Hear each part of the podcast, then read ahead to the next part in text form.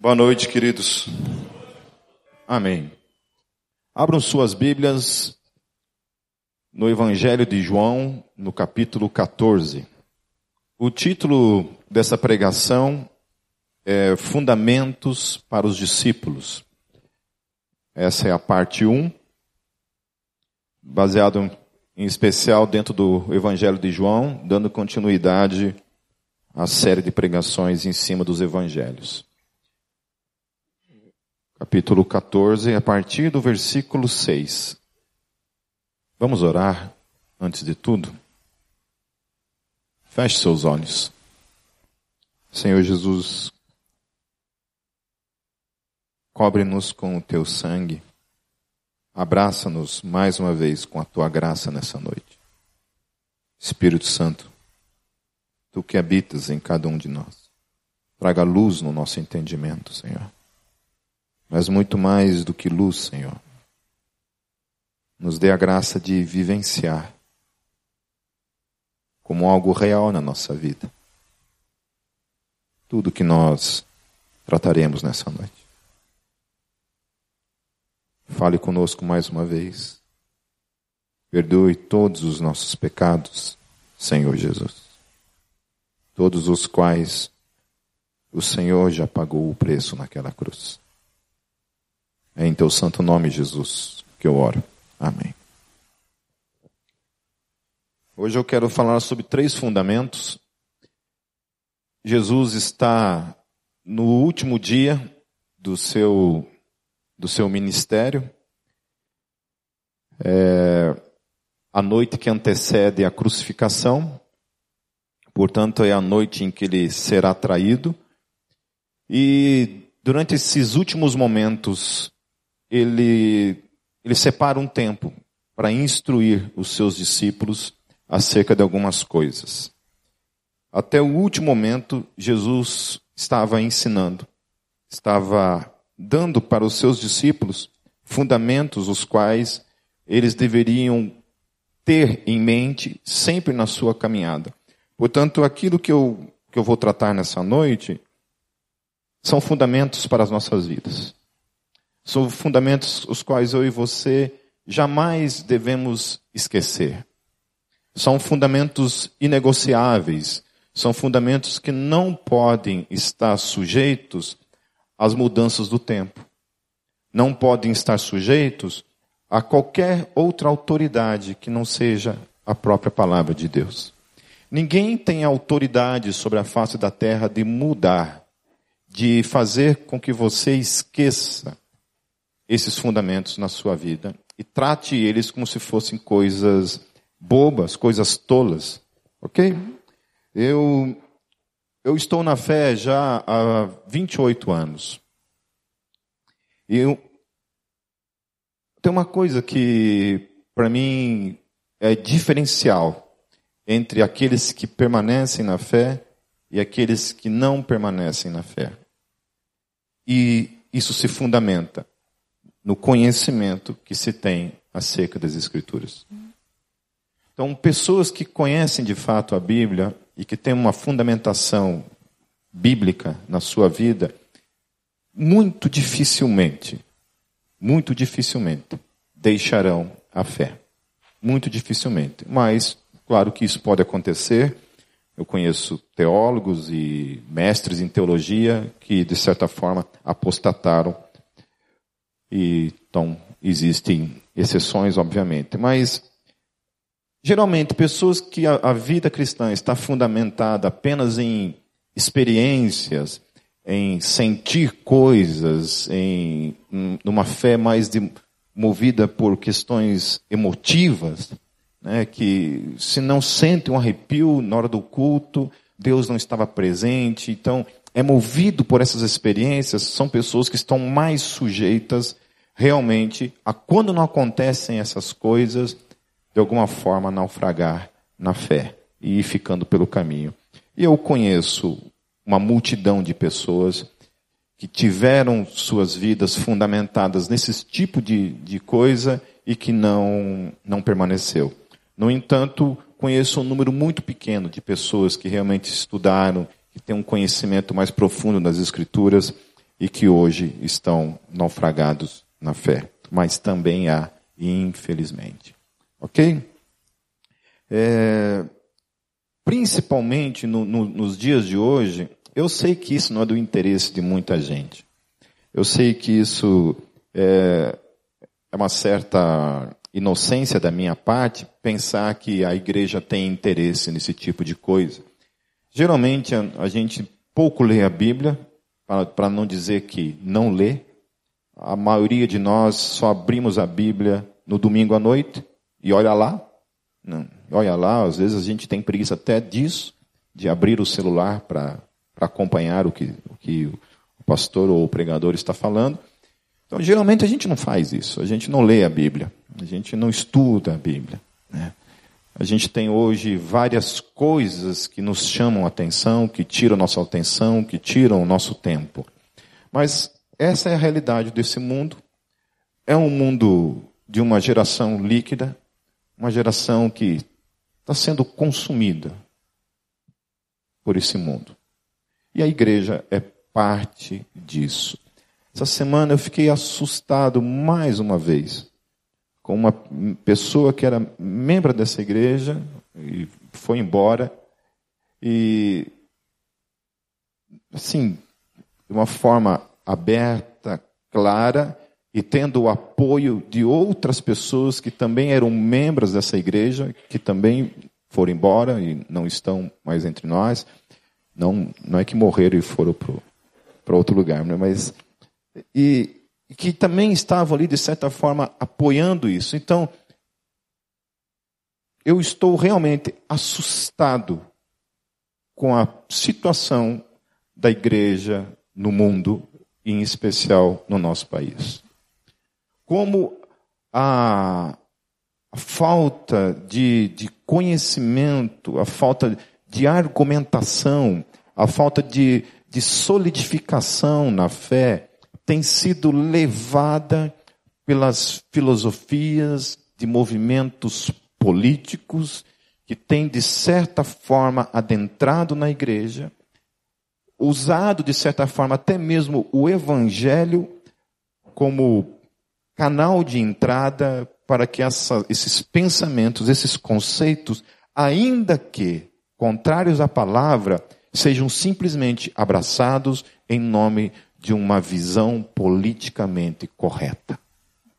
Essa semana, em nome de Jesus, eu quero fazer uma pesquisa, eu quero fazer uma pergunta no Facebook. Eu quero saber realmente o que que essa geração é, tem como estratégia quando ela diz assim que a igreja não ama, a igreja é preconceituosa, a igreja não está aberta Portanto, essas pessoas, então, de alguma forma, estão nos dizendo que elas têm o segredo, que elas têm a chave, que elas verdadeiramente encontraram o real sentido e a aplicação do que nós chamamos de amor cristão.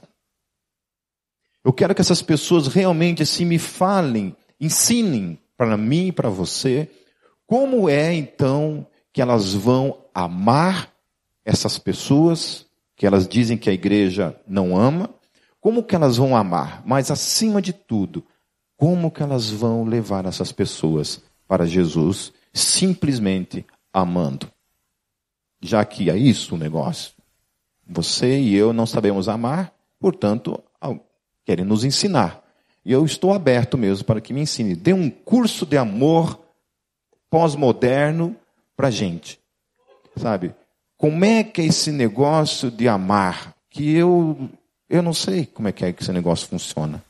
Sério. Porque quando a Bíblia fala de amor, eu já falei alguns domingos atrás, a gente está falando de uma única coisa: obediência. A maior forma que um cristão ama o outro cristão é simplesmente vivendo uma vida de obediência a Deus, uma vida de santificação. Não uma vida de negociação com as coisas do mundo. Não uma vida de negociação com aquilo que o mundo dita lá fora. Portanto, voltando à questão, esses fundamentos aqui, eles são inegociáveis. E eu vou tratar de coisas aqui que eu vejo gente se perdendo o tempo todo nesses fundamentos. Que são bíblicos, são para a minha vida, são para a tua vida. Amém? Então, o primeiro fundamento, se você quiser anotar aí. Então, o primeiro fundamento, queridos, é, repitam comigo, não negociem absolutos. Amém? Não negociem absolutos. O Senhor Jesus, lá no versículo 6, ele diz assim: Respondeu Jesus: Eu sou o caminho, eu sou a verdade e a vida. Ninguém vem ao Pai a não ser por mim. Amém? Então, assim, não é você. O que Jesus está dizendo assim, olha, o caminho para ir até o Pai não é você, Pedro, não é você, Mateus, não é você, Tiago, não é você, Judas, não é nenhum de vocês. Não sou eu e não é ninguém que está sentado aqui nessa noite. Não é o Pipe, o Pipe não é um fundamento, o Pipe não é caminho, o Pipe não é nada. O Pipe é um jumentinho que Deus decide usar por meio da sua graça como um canal do anúncio do evangelho, e esse evangelho é Cristo Jesus crucificado, morto e ressurreto numa cruz. A única forma, o único caminho para as pessoas terem uma reconciliação com Deus, não há outra forma, não há outra maneira, não há outro jeitinho brasileiro, não há nenhum outro discurso, não há nenhuma outra ação. A única forma, mesmo por suas, suas obras, as suas coisas boas que ele faz, por mais coisas úteis, santas, sei lá que nome dar a esse tipo de coisa, só tem um jeito do ser humano se reconciliar com Deus. É Jesus Cristo. Não tem jeito. Não tem forma. Você quer ajudar esse mundo? Você quer ajudar as pessoas a saírem dessa vida miserável que está aí fora, apresente o Senhor Jesus para elas. O qual eu e você conhecemos. Eu conheço o Senhor Jesus e testemunhar, pregar o Evangelho é ser isso, é ser uma testemunha. Olha, Jesus mudou a minha vida. Quem mudou? Jesus. Não foi uma força do meu pensamento. Não foram horas e horas de meditação. Foi porque agora a pessoa, o ser, o homem, Deus, chamado Jesus, habita na minha vida, eu tenho uma experiência real com Ele e Ele transformou a minha vida, e é esse Jesus que está vivo em mim que eu quero apresentar para você. Esse Jesus é o único capaz de levar você a ter uma vida com Deus. Não há outra maneira, não há outra forma. O que a gente tem visto hoje, por exemplo, no Brasil, é, é interessante porque a gente tem conversado entre nós assim, principalmente quem está fazendo faculdade, tem um encontro da Kimbanda lá na Federal. Aquilo é visto como uma coisa cult, linda, maravilhosa. Isso sim é cultura, isso sim é diversidade. Amém. Ponto. Você fala que um pastor evangélico, né? Um pastor vai lá dar uma palestra. É intolerância. O Estado é laico. O Estado é do Satanás. Jesus não tem lugar no Satanás.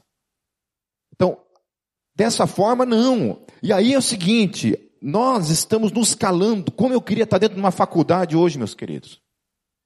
Para ser o cara mais violento naquele lugar. Violento não no sentido que eu vou dar porrada em alguém, mas aquele cara que ia fazer a arrebentação dentro daquele lugar. Porque eu era assim na minha escola. No meu segundo grau eu fui violento. Evangelizava todo mundo.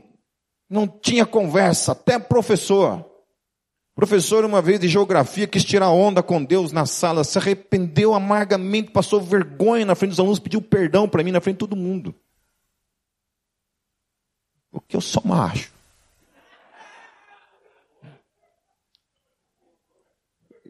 É sério, gente. Que geração de gente frouxa. Você e eu não fomos chamados para sermos politicamente corretos o caramba. O evangelho é o evangelho que confronta esse mundo. As pessoas estão preocupadas em que o mundo odeia a igreja, mas é para odiar mesmo. O mundo tem que ter raiva de mim, de você.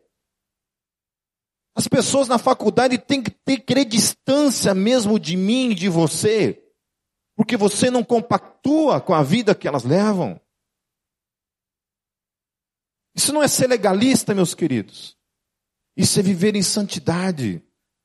Porque é isso, em nome do politicamente correto, desse suposto novo amor que essa geração descobriu, né? Esse suposto amor que não fala de Jesus, é um amor que você ama as pessoas, você não confronta as pessoas, você não prega o evangelho, você aceita tudo, você defende o aborto, você defende a maconha, você defende tudo.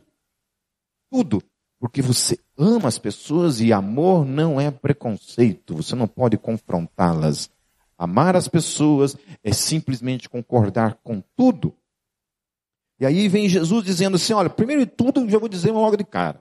Entendeu? Não é a quimbanda, não é o espiritismo, não é o budismo, não é o islamismo. Nosso irmão em Cristo, Kenny, Mika, estão lá no lugar mais contrário ao cristianismo que há sobre a face da terra. Estão lá. A semana eu conversando com ele pelo WhatsApp, eles moram num lugar que não é tanto porque é um lugar turístico, então tem muito turista, então há de certa forma uma tolerância, né? Mas eles precisam viajar seis horas.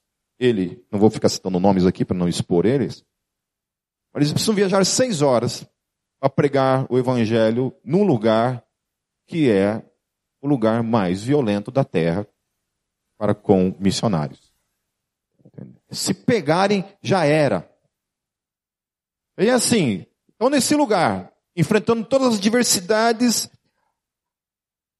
inclusive colocando sua própria vida em risco, para falar uma coisa que é contrária às leis daquele país. Porque lá não pode pregar o evangelho, não pode. Você pode ser cristão. Ponto, acabou. Guarde para você, não pode fazer proselitismo, que é supostamente pregar o evangelho para um budista né? Então, assim, ah, o budismo, só paz e amor, só mantra, só. Hum, hum. O caramba! Uma religião violenta que mata cristãos na Índia.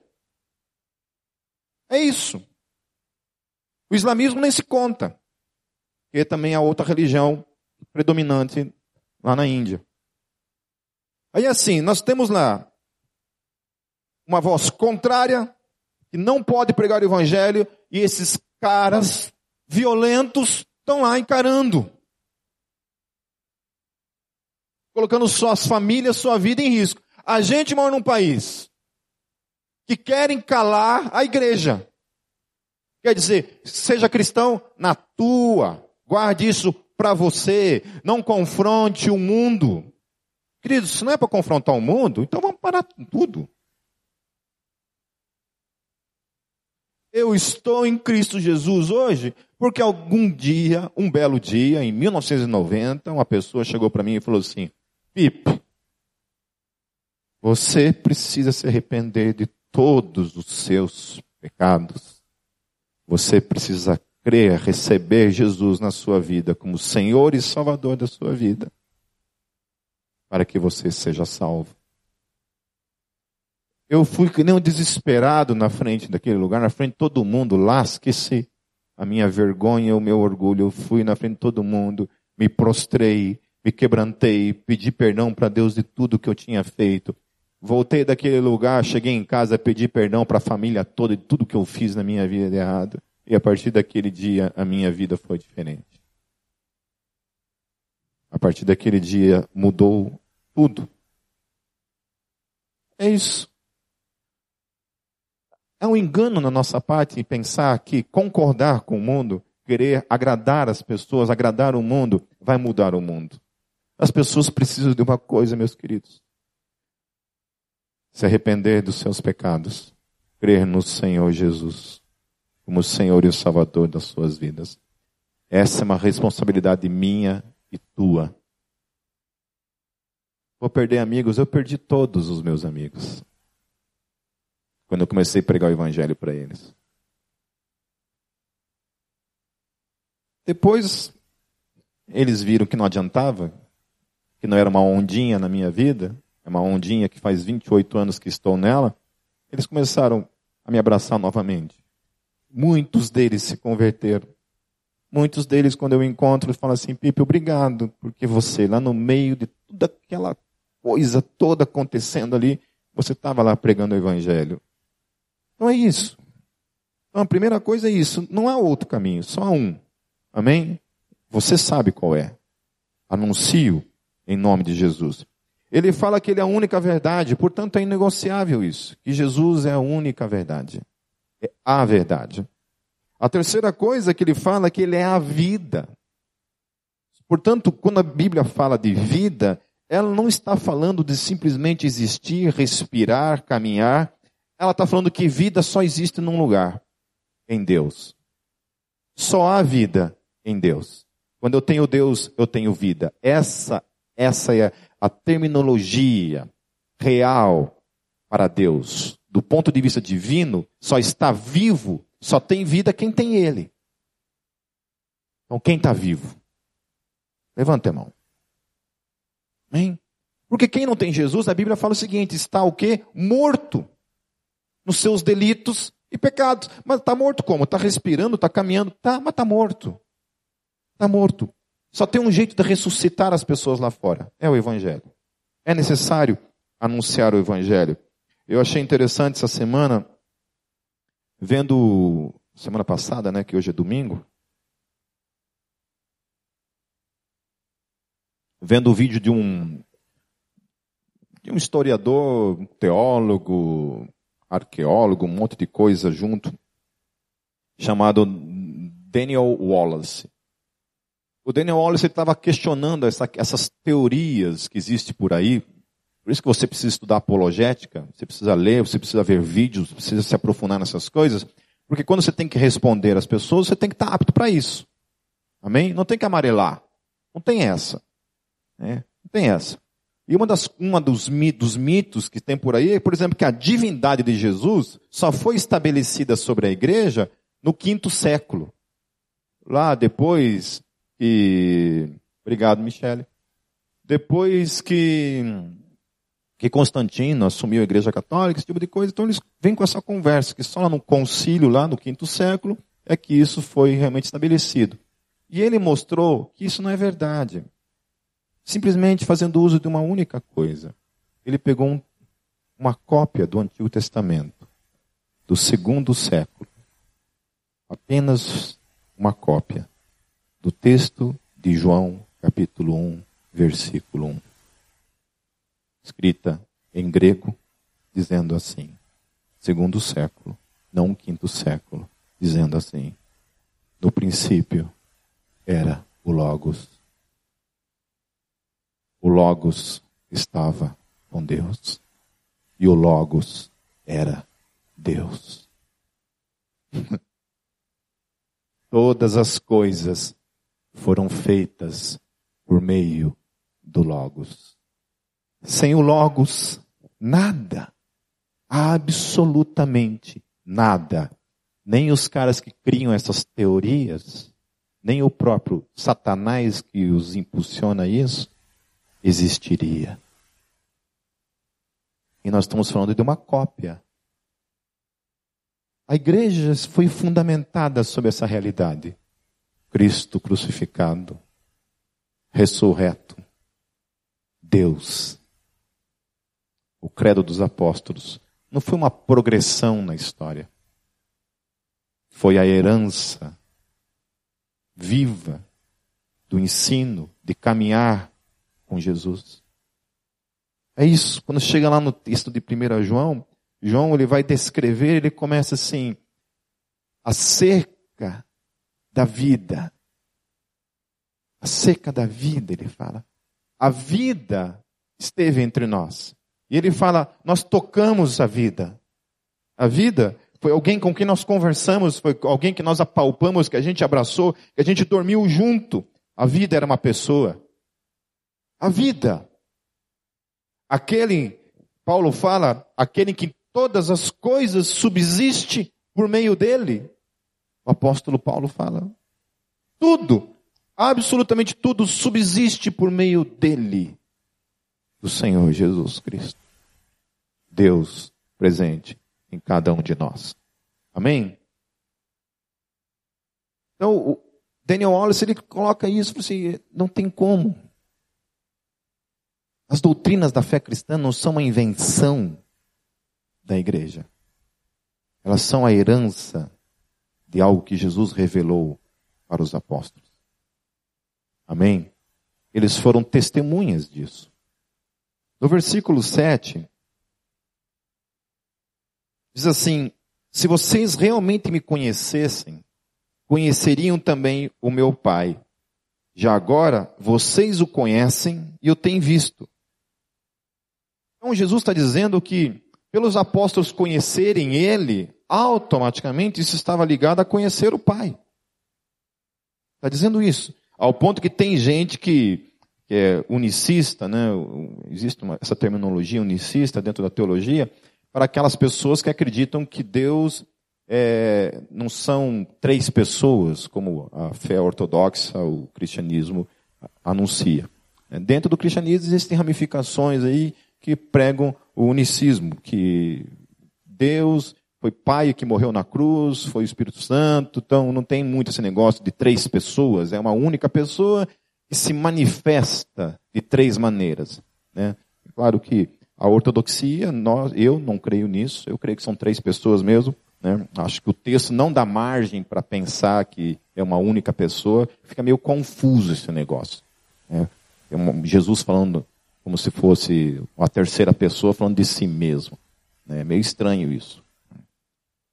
Então, por conhecerem Jesus, automaticamente conhecem o Pai. No versículo 8, ele continua dizendo assim: Disse Filipe, Senhor, mostra-nos o Pai, e isso nos basta.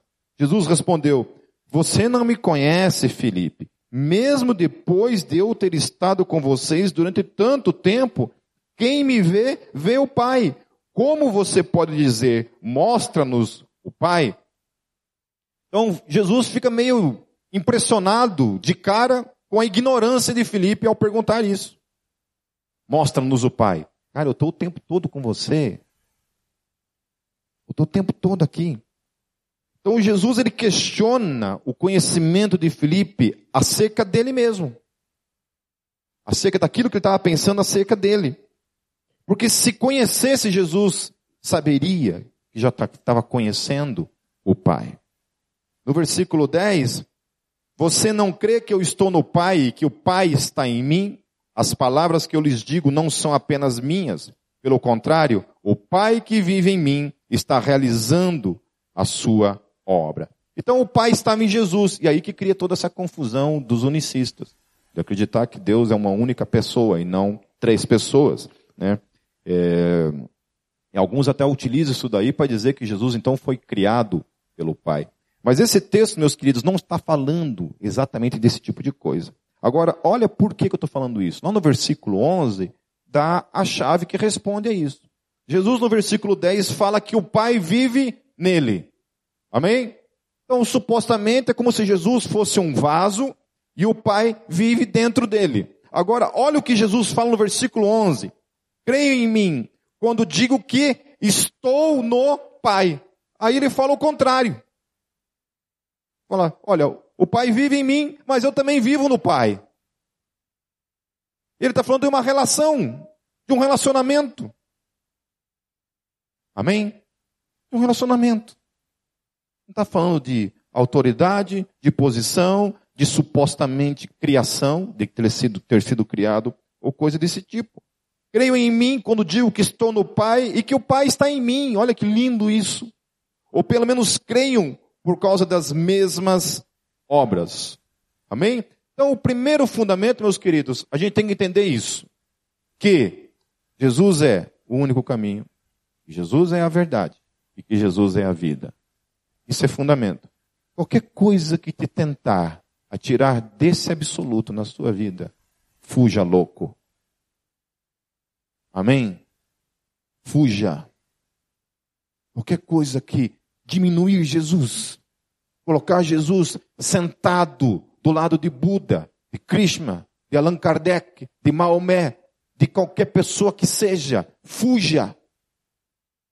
Porque não é esta a proposta real e verdadeira do cristianismo. Não é a doutrina da fé. Escolha outra coisa então para dizer, mas não se diga cristão e coloque Jesus sentado junto com esses caras. Porque todos esses caras subsistem por meio de Jesus. Ele criou cada átomo que compõe essas pessoas, a mente dessas pessoas, tudo. É Ele. Amém? Quando Jesus diz, aquele que crê em mim tem a vida eterna. Eu já falei isso, vamos ver se alguém lembra disso. Por que que Jesus pode dizer que quem crê nele tem a vida eterna? Hum? Guardem isso. Só pode dar algo que é eterno alguém que é eterno. Maomé não pode dar, Allan Kardec não pode dar, Krishna não pode dar, Buda não pode dar, Maria não pode dar, o Papa não pode dar, o Benihim não pode dar, Augusto Nicodemos não pode dar.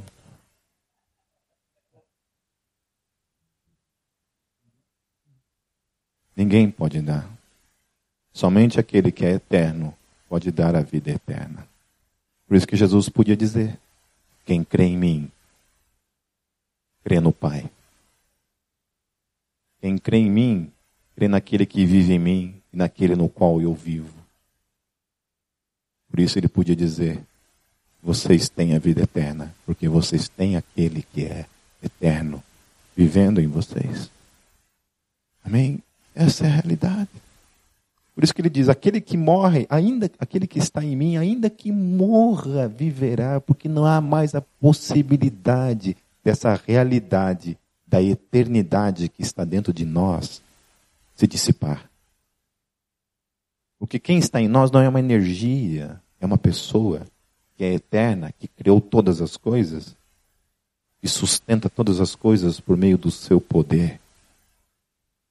Veja como a geração de hoje diminuiu Jesus. Diminuiu a sua santidade, diminuiu o seu trono, diminuiu a sua grandeza. O segundo fundamento, o que eu acho lindo diante dessa realidade de que o Deus vivo vive dentro de nós, é que vocês podem fazer coisas maiores do que ele fez. Porque essa é uma promessa que ele deu para mim e para você. O texto diz assim no versículo 12: Digo-lhes a verdade, aquele que crê em mim fará também as obras que tenho realizado. Fará coisas ainda maiores do que estas, porque eu estou indo para o Pai. E eu farei o que vocês pedirem em meu nome, para que o Pai seja glorificado no Filho. O que vocês pedirem em meu nome, eu farei. Se vocês me amam, obedecerão aos meus mandamentos. Amém? Então não existe na fé cristã essa ideia de que, ah, eu não sou nada, eu não posso nada, eu não consigo nada. O que Jesus está dizendo para mim para você que eu e você que cremos nele, podemos fazer obras semelhantes a que ele fez e ainda maiores do que ele. Amém? Amém? Então, a caminhada na fé, aí eu acho interessante, assim, eu uma vez ouvi o próprio Caio Fábio falando num livro, na época, isso nos anos 80 ainda, quando foi perguntado para ele, ele no livro escrevendo a respeito disso, dessa questão de como ele entendia e como ele via as igrejas de, de linha teológica triunfalista ou de confissão de fé, assim, né, mais neopentecostal. E ele falou uma coisa que ele admirava de certa forma. e que muitas vezes a gente deixa de exercer na nossa vida. Que é essa questão do, da, da ousadia, de sermos ousados. E que missionários conhecem isso né, melhor do que ninguém. Quando você está vivendo integralmente com um missionário, eu conheci missionários dentro da Jocum que viviam com 300 reais de oferta por mês. Era o sustento deles. Eu quase caí da cadeira. Falei, como? 300 reais? Estava lá, queridos, vivendo, casado. Era um casal. E o que eles recebiam eram 300 reais de oferta por mês. Era o sustento deles. Não abriram a boca para reclamar. Estavam ali, vivendo sua fé, exercendo a sua fé. Eu vi gente fazendo coisas por meio da fé, ousadias. Eu estou falando ousadia em Cristo Jesus, obviamente, que você precisa ter um direcionamento, né? Porque essa palavra ousadia pode ser usada de modo errôneo, sem uma direção de Deus, e isso pode dar né, com a cara no muro. Então, obviamente que existem coisas que estão fora.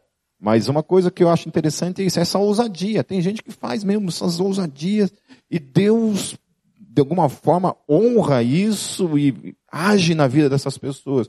E a gente não, né, cara? A gente confia ainda no nosso dinheiro. A gente confia na nossa força. Né? É aquela coisa assim de não confiar plenamente em Deus. Então, esse tipo de confissão, na verdade, você exerce um pouco mais essa questão da ousadia na tua vida. Uma vez eu vi o próprio Edir Macedo, Inclusive tem o filme dele, né? Quem já foi assistir o filme do, do Edir Macedo? Ô, mas nem pagando, se eu pagar, vocês vão? Não? É, uma vez eu vi o Edir Macedo falando uma coisa, eu estava na casa de um amigo lá em Foz do Iguaçu e a mãe dele era da, da Universal e ela estava assistindo lá. Eu falei assim, cara, vou, vou ver o que, que esse cara tá falando aí, né? Tava ali mesmo, não tinha para onde fugir, vamos ver. E ele falando umas coisas assim, tal, né? Eu falei, ó, oh, legal, porque ele fala bem. Ele tem uma boa homilética, aquele cara. Ele prega bem. Então, né, o que o cara faz de bem, a gente tem que dar o braço a torcer. Ele falou uma coisa assim, queridos, fé, fé que não é colocada em movimento, atrofia. Fé que não se é exercida, atrofia. Falei, cara, Rapaz, mas daí em seguida ele emendou, né? Portanto, esvazia os bolsos aí. né? Então, a Bíblia fala que assim, retém o que é bom, né? Então, essa parte eu falei, cara, isso é uma verdade. Isso é uma verdade, que a fé, que não se é exercida, não é ser colocada em prática, ela atrofia. Com o tempo a gente vai ficando mais preguiçoso, a gente vai confiando mais na gente, a gente vai deixando de confiar em Deus, a gente vai relaxando, ficando preguiçoso com as coisas de Deus. A gente para de ler a Bíblia, a gente para de orar, a gente para de vir na, na igreja e a gente vai morrendo pelo caminho todo. O terceiro fundamento, para não demorar muito, é que vocês têm o Espírito Santo. Em outras palavras, nenhum de nós aqui jamais estará sozinho. No versículo 16 diz assim: Eu pedirei ao Pai, e ele lhe dará outro conselheiro para estar com vocês para sempre. Eu amo essa parte. Para sempre. Repita comigo. Amém. Eu não falei junto, né? Só vocês falaram. Para sempre. Para sempre é, é até quando? Para sempre. Ele estará com vocês para sempre. Para sempre. O Espírito da Verdade, é olha que interessante aqui. Ó. O mundo não pode recebê-lo, porque não o vê nem o conhece, mas vocês o conhecem, pois ele vive com vocês e estará com vocês para sempre. para sempre. Então, eu acho interessante também que novamente Jesus faz o mesmo jogo de palavras, assim como ele fala que o Pai estava nele e ele estava no Pai, ele está falando que tem alguém que também vive em nós, que é o Espírito Santo, que vive em nós. Ele não é para o mundo, mas ele é para os discípulos. Ele não é para o mundo. O Espírito Santo não está na terra para o mundo, está na terra para a igreja. Ele foi enviado para quem? Para a igreja. Em Atos dos Apóstolos, ele desceu sobre todo Israel? Sobre os sacerdotes, sobre os romanos, todo mundo estava lá? Não. Desceu sobre quem? Sobre a igreja. É com a igreja, e somente com a igreja, que ele estará para sempre. No versículo 18, não os deixarei órfãos, voltarei para vocês. Olha que interessante. Ele fala que vai enviar o Espírito Santo, portanto, o Espírito Santo que está nele, que está no Pai, que está no Espírito Santo e que agora está em nós, e ele estaria em nós por meio da pessoa do Espírito Santo. Amém? Portanto, nós estamos com Jesus, com o Pai e com o Espírito Santo. O Deus Trino vive em cada um de nós, que vive um no outro, o Espírito Santo que vive em Jesus, que vive no Pai, que vive em Jesus, que vive em nós, por meio do Espírito Santo, que vive em Jesus, que vive no Pai, e assim é a relação da vida cristã. Uma relação de vida, porque Jesus é a vida, e portanto nós estamos nele, e ele está em nós o Pai, o Filho e o Espírito Santo em cada um de nós. Portanto, não estaremos jamais sozinhos, porque a Sua presença é eterna, portanto, para sempre. Amém. Não tem possibilidade de. O mundo diz, tudo me diz, as minhas, minhas emoções, o meu intelecto, as minhas crises, os meus problemas, as minhas dificuldades e a gente chega para Deus, Deus, você me abandonou. A gente se sente sozinho, em confronto com a palavra que diz que o Espírito Santo, uma vez que é dado a cada um de nós, jamais nos deixaria, porque ele estaria conosco para sempre. Amém? E o texto continua dizendo assim: no versículo 19: Dentro de pouco tempo o mundo já não me verá mais, vocês, porém, me verão, porque eu vivo, porque eu vivo, vocês também viverão. Portanto, toda a esperança de eternidade que eu e você temos só é possível porque Jesus ressuscitou daquela tumba.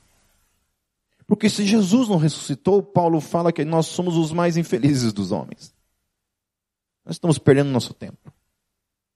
Mas porque ele vive, cada um de nós também viverá para sempre.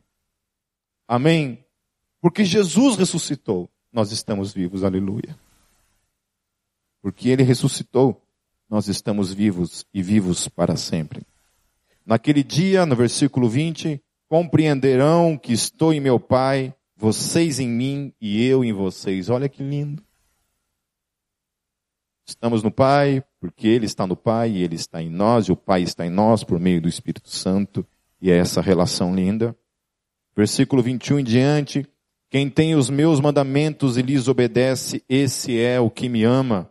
Aquele que me ama será amado por meu Pai, e eu também o amarei e me revelarei a ele.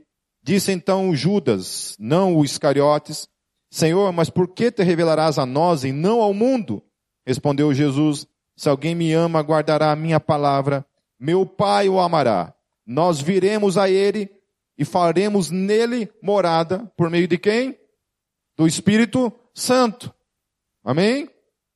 Versículo 24. Aquele que não me ama, não guarda as minhas palavras. Estas palavras que vocês estão ouvindo não são minhas, são de meu Pai que me enviou.